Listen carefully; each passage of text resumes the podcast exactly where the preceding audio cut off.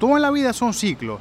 No siempre las cosas salen bien y lo importante aquí no es enfocarnos en el entorno, sino enfocarnos en nosotros. ¿A qué me refiero con esto? Lo realmente importante somos nosotros y la actitud que tomamos hacia las cosas que nos suceden. Lo realmente importante es autoevaluarte en base a estas dos preguntas. ¿Qué tan humilde y agradecido eres cuando las cosas están marchando bien? ¿Y qué tan resiliente eres cuando todo está saliendo mal?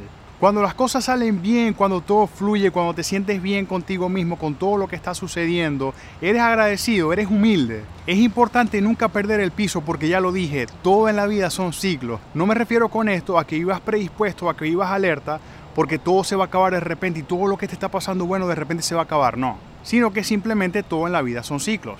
Ahora, cuando las cosas van mal, cuando no te sientes al 100, cuando sientes que nada está saliendo como tú esperas que salga, ¿qué tan paciente eres? ¿Eres resiliente? ¿Aguantas? Lo importante aquí es tener fe.